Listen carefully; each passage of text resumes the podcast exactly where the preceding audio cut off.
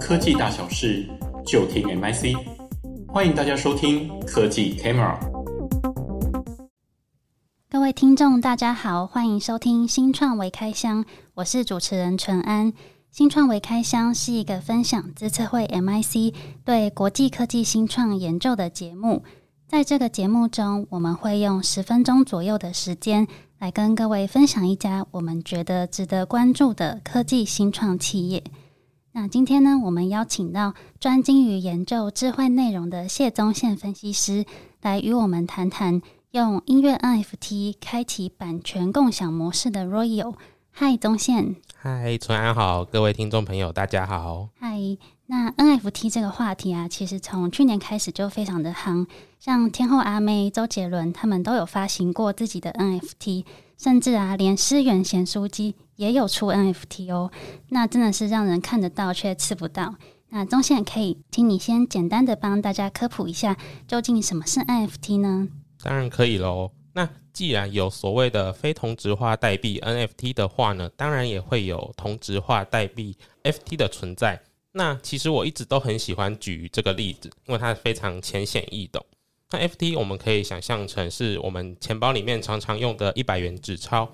我的一百元跟纯安你的一百元，你觉得是不是一样的？嗯，是的，没错，没错，它都是一样的哦。那纯安，如果我今天想要跟你换两个五十元，或者是十个十元，那你愿不愿意跟我交换呢？嗯，可以，没问题。对嘛？我也认为说你一定会跟我做交换的。那这代表什么呢？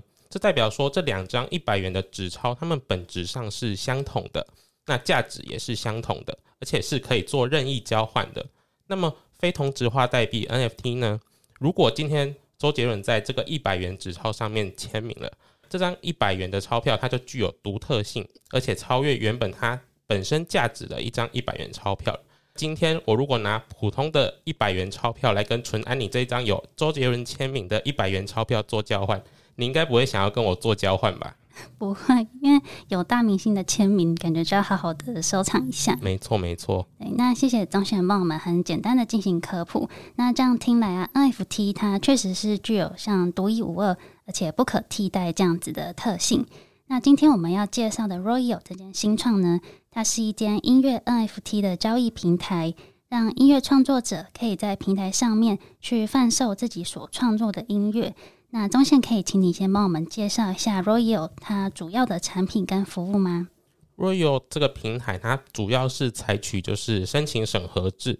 那正式审核过后呢，就这个音乐创作者他就可以上架到这个平台。做这个 NFT 的贩售，那粉丝去购买这些音乐 NFT 的话呢，呃，创作者他还是可以提供一些粉丝的额外福利啊，像是签名照啊，或者是说你有和这个音乐家有一个见面的机会，也就是我们所谓的 NFT 的赋能的部分。那么粉丝他当然就可以在这个 Royal 的平台上搜搜寻他自己喜欢的这个音乐，或者是他喜欢的创作者。那如果你只是单纯以投资的角度去看这个 NFT 的话呢，你也可以去做一个呃投资。那平台它有一些关于歌曲的历史的串流数据啊，或者是版税的获益数据等等，又会根据不同的层级，像是黄金层级啊、白金层级、钻石的层级，那各个 NFT 的权重啊，它都是不一样的。了解，这样听起来，Royio 它其实，嗯、有点像是提供音乐创作者一个新的销售通路，那而且是以 NFT 的形式呢来进行贩售，那同时也可以跟粉丝有更多更多的互动。那 Royio 它还有另外一个特色呢，是可以去共享音乐的版权收入。那这个概念呢，其实非常新鲜诶，粉丝可以跟偶像一起来赚钱。那宗宪可以帮我们解惑一下，中间是如何办到的呢？好啊，比如说以那个周杰伦好了，呃，又是周杰伦，那也宗宪，你是不是很喜欢周杰伦？也不一定要知名的歌手啦，像是一些比较小众的啊，或者是呃独立的音乐人都可以。那他都可以利用这个平台，就是音乐 NFT 版权分割的形式啊、呃。例如，总共他发行了一百枚 NFT 的版权，那其中有十枚是比较高级的钻石等级，那有三十枚是白金的，那六十枚是黄金的。那你购买不同的 NFT 所收到的粉丝福利以及版税比重都各不相同，因为如果是钻石的话呢，它的福利当然会比较好，那你所需要购买的呃这个价格也会比较高。那具体的版税计算呢，它其实是会根据串流媒体，比如说是我们常用的这个 Spotify 啊，或者是 Apple Music 等等。那这个流量呢，再乘上它每次流量所可以获得的金额之后呢，这音乐创作者再按照各个粉丝所持有的这个 NFT 的比例权重去做一个呃金额上的分发哦。哦，了解。那这样听完宗宪的解说之后啊，我又学到了一种新的投资方式。那原来啊，购买音乐的 NFT 除了可以支持呢我们喜欢的创作者之外，还可以变成是一种新的投资方式。那 Royal 这间公司呢，它背后的创办人其实也是一位音乐创作家，可以请宗宪帮我们介绍一下 Royal 的创办背景吗？这个我也觉得非常有趣哦，因为 Royal 的创办人他的名字叫 Justin Blau，他其实本身就是一名知名的 DJ。那他本来就是在美国的圣路易华盛顿大学的奥林商学院去做就读，那他其实是主攻金融学科，其实学历还蛮好的哦。那他也曾经担任过瑞士银行以及瑞士信贷的分析师。那在大学三年级的时候啊，其实他有收到来自于华盛顿的这个金融机构的一个工作邀约，但是他那个时候就想，哎，他其实非常想要做音乐，而且他也非常想要做 DJ，所以他那个时候他其实就毅然决然的就是休学跑去当 DJ 哦。那也因为这样呢，他又更了解了整个音乐的生态，那也更了解说音乐人在收入方面其实。呃，会有很多不理想的地方啦，像是之前的疫情的关系，让音乐的这个巡回业务都暂停了。那现场娱乐的这个演出呢，也都是会纷纷受到影响，收入的管道也急剧减少。又或是他想要帮助这个创作者呢，可以把这个所有权，也就是版权的部分，从唱片公司这些中间商来做转移，所以他才会想要创立 Royal 这间公司。哦，了解。这样听起来，这个创办人他真的是有点小小的任性啊。原本是瑞士信贷的分析师，但是因为他实在太热爱音乐了，所以才创立的这间公司。那接着呢，我也想要呃询问一个问题。那 Royal 他目前的一个经营绩效啊，他比如说大概有多少人在上面注册啊？又或者是目前这个平台上面的收益是什么样的情况呢？从目前就是所得这资讯来看，Royal 其他在种子轮后。